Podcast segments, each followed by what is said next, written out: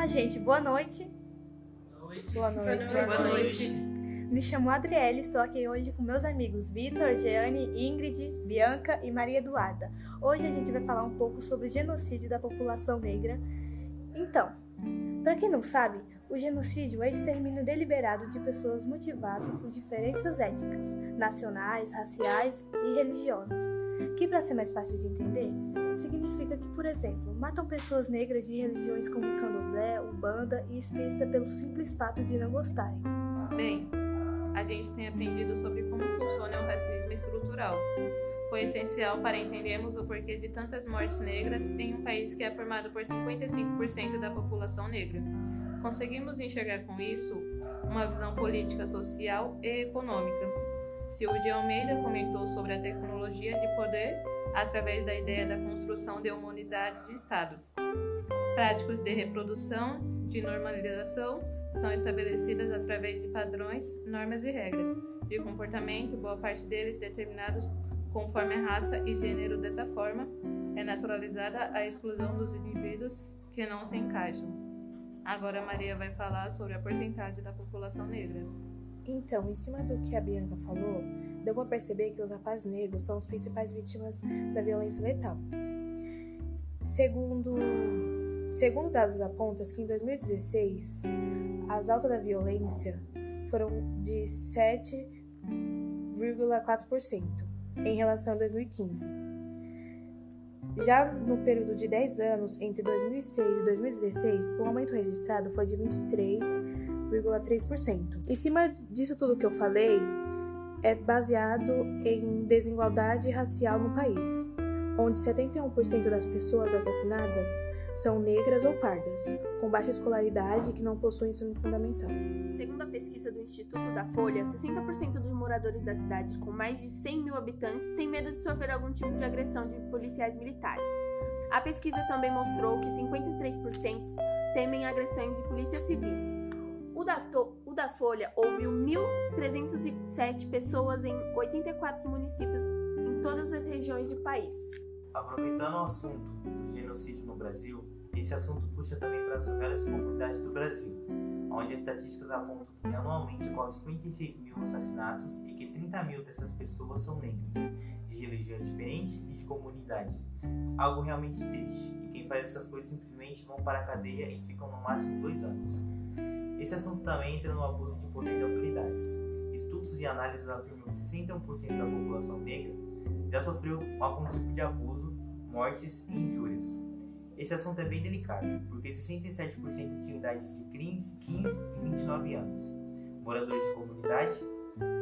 As autoridades, em sua maioria, são brancas, 79%, e 96% pertenciam à polícia militar. A falta de acesso à educação, saneamento básico, falta de direito à saúde e a falta do direito de uma alimentação digna são todos os fatores que colaboram para a marginalização dessas vidas. O genocídio do povo negro não é um problema atual, e ainda que seja um problema extremamente, extremamente sério, somente agora está tendo evidência e reconhecimento de sua existência nas esferas nacional e internacional, estatal, governa governamental e política. As tentativas de incluir a população negra na sociedade vêm desde o século XIX, logo após a Guerra Civil e a abolição da escravidão. No entanto, o que ocorreu foi a intensificação da marginalização da comunidade negra, vista como cidadãos de segunda categoria. Não estou falando nenhum mimimi. As estatísticas mostram o índice de assassinatos ocorridos no país, e além disso, eu consigo ver de perto as consequências desses acontecimentos, sendo pobre, negra, oriunda, de família negra, e amigos e vizinhos também negros e pobres. Vivendo isso bem de perto, eu me vejo refém, ameaçada, diminuída, nada, assim como os meus semelhantes também. Bem, eu sou preta, não tenho vergonha de falar, mas tenho vergonha de um país que, com tantos moradores negros, somos as principais vítimas de genocídio. Então, gente, só para lembrar que atualmente o genocídio é considerado um crime contra a, contra a humanidade. Nos últimos 20 anos, o número de jovens negros aumentou 429%. No Brasil, as principais vítimas são negras. A cada 100 assassinatos, 75 são negros. Crescemos em um país onde não existe democracia racial, onde até nosso sistema de economia, o capitalismo, contribui para a discriminação, com a criação das classes sociais. Porque se elas não existissem, todos teriam igualmente o direito de justiça. E você, Adriele, o que você acha sobre o genocídio é, que acontece na escola, nas ruas?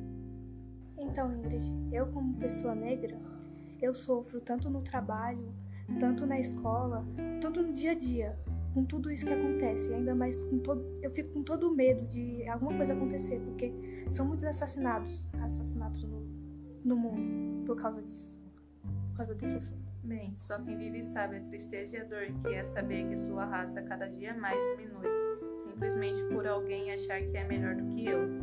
Porque não é só os jovens negros que sofrem com isso, e sim as mulheres negras. Aumentou 15,5% a taxa de homicídio de mulheres negras. Já diminuiu 8% das mulheres brancas. É principalmente as mulheres negras que sofrem com isso, né? Sobre o racismo, sofrem agressão e eu não acho certo, né? E os homens também sofrem com isso, principalmente os negros, no serviço, na rua, na escola. É, tem muito racismo, principalmente nas escolas, né? Que eles estão crescendo, estão aprendendo coisas que o mundo está ensinando, né? E eles acabam trazendo para a escola, é, fazendo. Eles não, às vezes não sabem que isso é um racismo, né? É, mas eles acabam machucando o colega por um assunto que eles não sabem o que é, né?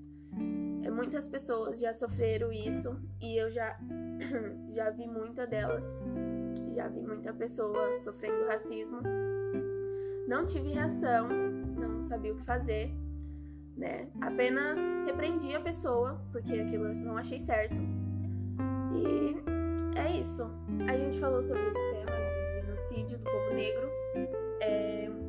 As pessoas que estão tá na roda aqui são a metade são negras e falou sobre o que acontece com elas nas ruas, na escola, né? E que elas se sentem mal com isso. E a gente pretende mudar isso, né? Pretende fazer isso não acontecer para que elas se sintam bem nas ruas, nas, nas escolas, no serviço. E foi isso. É, o nosso tema foi do genocídio do povo negro. E foi isso. Muito obrigada.